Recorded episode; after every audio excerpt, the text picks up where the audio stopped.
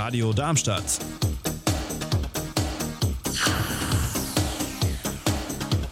Radadadada.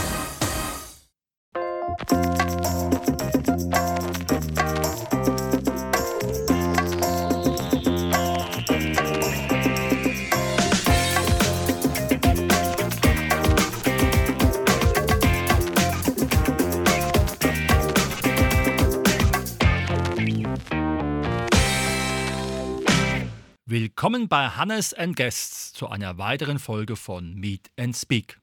Unser heutiges Thema, die Frühberatung von der Caritas und dazu begrüße ich ganz herzlich die Clara Dau und die Alexandra Marx. Hallo. Hallo. Frühberatung, Clara. Was ist damit überhaupt gemeint? Ja, die Frühberatung ist eine Einrichtung für Familien, die sich Sorgen um die Entwicklung ihrer Kinder machen oder für Kinder, bei denen eine Behinderung vorliegt. Wir sind zuständig von 0 bis zum Schuleintritt. Also dann, wenn die Kinder den Kindergarten verlassen, dann müssen wir uns leider verabschieden. Mhm. Alexander, jetzt kann ich mir gut vorstellen, dass der ein oder andere Ängste hat, weil er halt ein Kind hat mit einem Handicap oder vielleicht auch exorbitanten ADHS. Wie finden die Leute zu euch und natürlich, wie bekommt ihr sie dann, dass ihr sie begleiten könnt, weil das ja dann ganz, ganz wichtig ist. Nicht nur eine Beratung, auch eine Begleitung. Die meisten Zugänge sind häufig über Kinderärzte, die äh, meistens an uns vermitteln oder auch ähm, Kindertagesstätten, die irgendwie auch in, in der Kindergartengruppe merken, dass mit dem Kind vielleicht nicht die Entwicklung so läuft, wie sie normalerweise läuft. Ähm, uns ist ganz wichtig, dann in den ersten Gesprächen erstmal das Vertrauen von den Eltern zu gewinnen, Beziehung aufzubauen, die Anliegen der Eltern sehr ernst zu nehmen. Und da ist dann eigentlich auch bei den Eltern, die sich erstmal irgendwie so wissen, ah, das ist irgendeine Institution, eine Einrichtung, wo es irgendwie um Kinder mit Behinderung geht, die erstmal da Berührungsängste vielleicht haben, schaffen wir es aber in der Regel eigentlich dann eine gute Beziehung aufzubauen und dass eine sehr vertrauensvolle Basis dann ist, mit der wir gut arbeiten können. Wie sieht es aus mit dieser Form der Beratung? Muss man sich das dann vorstellen, zweimal die Woche, einmal die Woche? Wie kriegt ihr das in eurem Zeitengagement so, dass am Ende auch was Positives herauskommt? Mhm. Vielleicht ist es sinnvoll, noch mal kurz zu erklären, was passiert, wenn sich eine Familie bei uns anmeldet. Also es gibt einen äh, Anmeldebogen quasi und wenn die Familien sich bei, also das ist, Frei, das ist freiwillig, die melden sich bei uns und dann kommt es zu einem Erstgespräch, bei dem eine pädagogische Fachkraft ein Gespräch führt und dann erstmal so guckt, was, was ist überhaupt der Bedarf. Und da geht dann auch einher, dass wir besprechen, wie viel Beratungsbedarf gibt es denn überhaupt. Und das bestimmt die Familie. Also haben sie einen Bedarf nach einmal die Woche oder ähm, einmal im Monat. Und da gucken wir dann gemeinsam mit den Familien, ja, was die einzelnen Eltern dann brauchen. Und Gleichzeitig findet dann irgendwann man muss dazu sagen, es gibt lange Wartelisten natürlich, ein kindzentriertes Angebot statt. Genau, und dann gemeinsam schauen wir immer mit den Eltern zusammen, wie so die nächsten Schritte sind. Also die Kinder können bei uns Logopädie, Ergotherapie oder Physiotherapie bekommen oder ein pädagogisches Angebot. Wir haben Gruppenangebote und setzen uns gemeinsam in sogenannten Bilanzgesprächen zusammen, um zu besprechen, wie sind die nächsten Schritte, wie viel Beratungsbedarf ist da und welche Therapie ist die geeignete Form. Mhm. Alexandra, welche Themen laufen bei euch auch in Bezug auf die Eltern und die Kinder? Kannst du da mal einen Überblick geben, was die Menschen alles so an Bedarfen haben? Und natürlich ob ihr das auch alles leisten könnt, unabhängig davon, dass natürlich vermutlich wie immer viel zu wenig Fachpersonal da ist. Also wie, wie gesagt, wie die ähm, Clara Dau ja schon gesagt hat, sind wir ja für Kinder mit einer Behinderung oder einer drohenden Behinderung. Das können Entwicklungsverzögerungen starke sein, es können aber auch klassische Behinderungsbilder sein, wie ein, ein Down-Syndrom-Kind ähm, oder eine Autismus-Spektrum-Störung, Verdachtsdiagnose. Also es ist ein ganz breites Feld, was die Kinder so mitbringen, was jetzt wirklich im, im Zuge der letzten zwei, drei Jahre einfach nochmal verstärkt nochmal zu uns kam, war nochmal, dass ähm, die Interaktion der Kinder mit Erwachsenen oder mit Gleichaltrigen einfach ein sehr großes Thema ist für die, für die Kinder, die zu uns kommen. Da haben wir auch schon die Hypothese, liegt es irgendwie auch noch an Corona. Da war ja die Eingewöhnung in Kitas sehr stark eingeschränkt. Das war einfach nicht so möglich. Auch eine starke Verunsicherung von Eltern, wie sie dann auch mit ihren Kindern mit besonderen Verhaltensweisen umgehen. Also das ist im Moment ein sehr großes Thema. Aber es können auch bei einem, sage ich mal, einem körperbehinderten Kind wirklich motorische, die kommen teilweise zu uns, wenn sie noch gar nicht sich drehen können auf die Seite, dann wird eine Physiotherapie gemacht. Häufig ist das Thema Sprache ein großes Thema, wo die Eltern zu uns kommen. Mein Kind spricht spricht nicht. Das ist so das Erste. Und ähm, da auch die Motivation ist, dass natürlich dann Logopädie gemacht wird. Aber da haben wir auch Möglichkeiten, dass vorsprachlich dann schon mit Bilderbüchern oder mit so genannten Ich-Büchern auch im Kindergarten ähm, gearbeitet werden kann. Also ein Ich-Buch ist, dass ein Kind Fotos von sich und seiner Familie hat, von Dingen, die es gerne spielt, das es gerne isst. Und dann kann es im Prinzip da auch zeigen, was es gerne dann auch möchte und haben möchte. Ähm, das auch für den Kindergarten da in Kommunikation zu kommen, für das Kind ganz, ganz wichtig. Also da haben wir verschiedene Anliegen und wir versuchen dann immer auch das Angebot so zu stricken, dass es genau passt, genau für dieses Kind und für diese Familie ist. Mhm. Das klingt dann so ein bisschen danach, dass jeder Tag doch irgendwie anders ist, oder?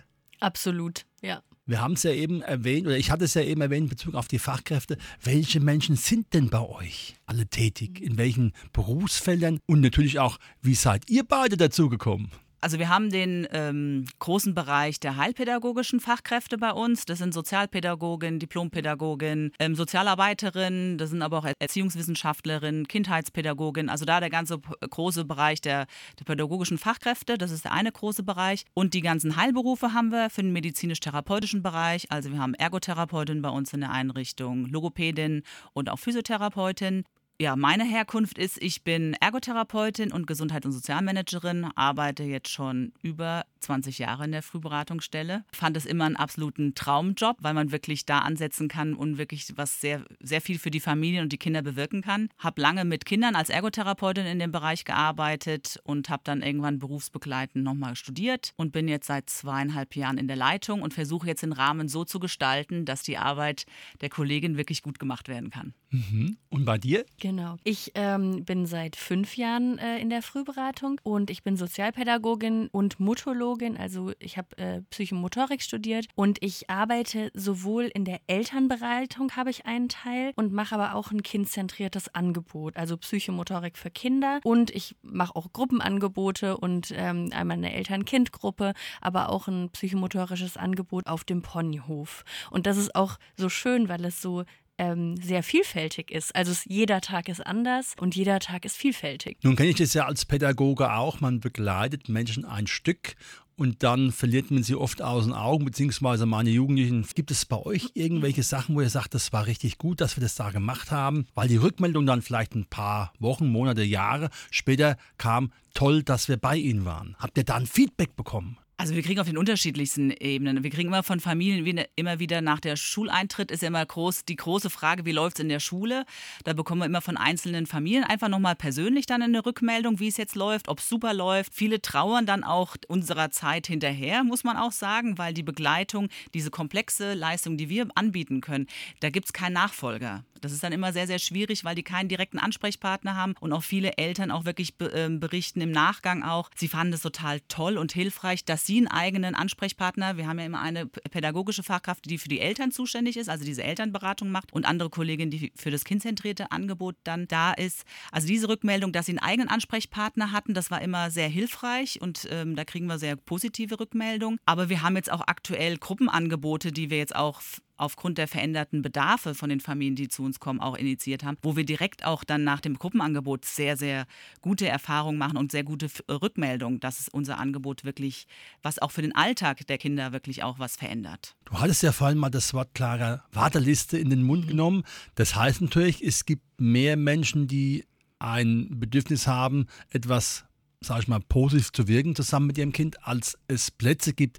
Wo ist bei euch die Kapazitätsgrenze? Also es ist so, wenn wir merken, dass eine Familie kommt und dann ein großer Bedarf ist, zum Beispiel an Logopädie, und wir aber merken, okay, bei uns ist die Warteliste wirklich so lang, ähm, dann empfehlen wir den Eltern auch äh, in externe Praxen äh, da sich hinzuwenden, ähm, weil es meistens so ist, dass sie in externen Praxen schneller einen Platz bekommen können von der Kapazitätsgrenze also es gibt jetzt keine Zahl, die ich benennen könnte. Mhm, also man kann jetzt sagen, so dass ungefähr bei euch dann, wenn 100 Kinder und Eltern da sind, dass dann ihr auch am Limit seid, weil einfach dann die Personalressource nicht mehr da ist, um die wir zu unterstützen. Mehr. Ihr habt mehr, ja? Wir haben mehr. Also wir haben ungefähr im Jahr mit allen Angeboten, die wir so haben, 500 ähm, Kinder die zu, und Familien, die praktisch zu uns kommen. Wir haben es auch im Prinzip wegen der langen Warteliste, ähm, haben wir es auch so gemacht, dass sie ein kindzentriertes Angebot bekommen, die Eltern, damit wir auch im, im Prinzip möglichst vielen Familien dann auch ein Angebot machen können. Und da haben wir ja die verschiedensten Gruppen, so wie es auch die Clara Dau schon gesagt hat, verschiedene Angebote. Und da versuchen wir natürlich so viele wie möglich zu erreichen. Aber ähm, so wie du es auch schon gesagt hast, es gibt Fachkräftemangel. Wir sind seit über eineinhalb Jahren auf der Suche nach einer logopädischen Fachkraft. Da ist eine Kollegin in Elternzeit, also schwanger geworden in Elternzeit. Und wir können einfach, wir finden einfach keine Fachkraft, um ähm, die zu ersetzen. Mhm. Was macht die große Freude an dieser Arbeit aus? Klar. Ja, also für mich ist wirklich so dieses gemeinsam mit den Familien zu erarbeiten, was ist der Bedarf und dann gemeinsam an, an Zielen zu arbeiten und zu gucken, dass wir so ein gesamtes System eigentlich uns das angucken, dass die Familie und vor allem das Kind im Mittelpunkt steht und wir immer wieder gucken, was ist der nächste Schritt? Was brauchen die Eltern? Was braucht das Kind? Und ich finde es einfach total schön, dass wir die Möglichkeit haben, da auch ähm, interdisziplinär zu arbeiten und immer wieder im Austausch mit den Kolleginnen zu sein. Ja, und das ist für die Eltern immer wieder schön und für mich zu sehen, wie bereichernd das ist. Und das macht mich total zufrieden. Ich finde es besonders toll, dass wir nicht nur an Symptomen arbeiten. Also wir sehen jetzt nicht nur bei dem einen Kind, das kann vielleicht das eine nicht, sondern dass wir sehr umfassend gucken, was ist denn jetzt für dieses System wirklich ähm, hilfreich, wo sind Ressourcen, wir sehr wertschätzend mit den Familien umgehen und wirklich immer wieder so eine Balance hinbekommen zwischen dem,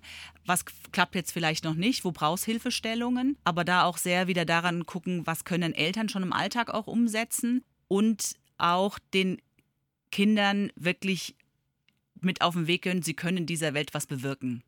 Weil das ist ja für Kinder mit Behinderung, erleben sie häufig ganz am Anfang ihres Lebens vielleicht lange Krankenhausaufenthalte. Da wird mit ihnen ähm, manipuliert irgendwas, es sei denn, dass sie eine Infusion kriegen oder immer wieder auch irgendwelche Therapieformen machen müssen, Untersuchungen, Operationen und dann denen, ähm, also das finde ich immer wieder einen faszinierenden Moment, wenn man das Gefühl hat, dieses Kind bekommt auf einmal mit, es kann selbstwirksam sein und in dieser Welt was bewirken und was verändern, so wie sie es, äh, wo die Interessen von ihm einfach sind. Das mit den mit auf den Weg zu gehen, das finde ich immer wieder toll. Wunderbar. Wo seid ihr verortet? Wie kann man euch erreichen? Wir haben eine Hauptstelle in Darmstadt im Schwarzen Weg 14a.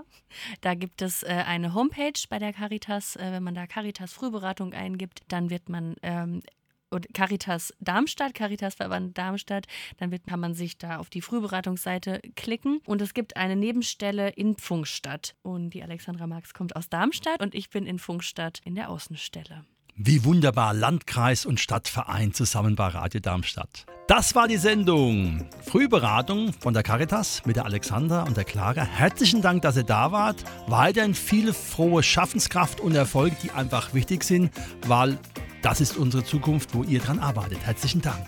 Ja, sehr gerne. Danke auch.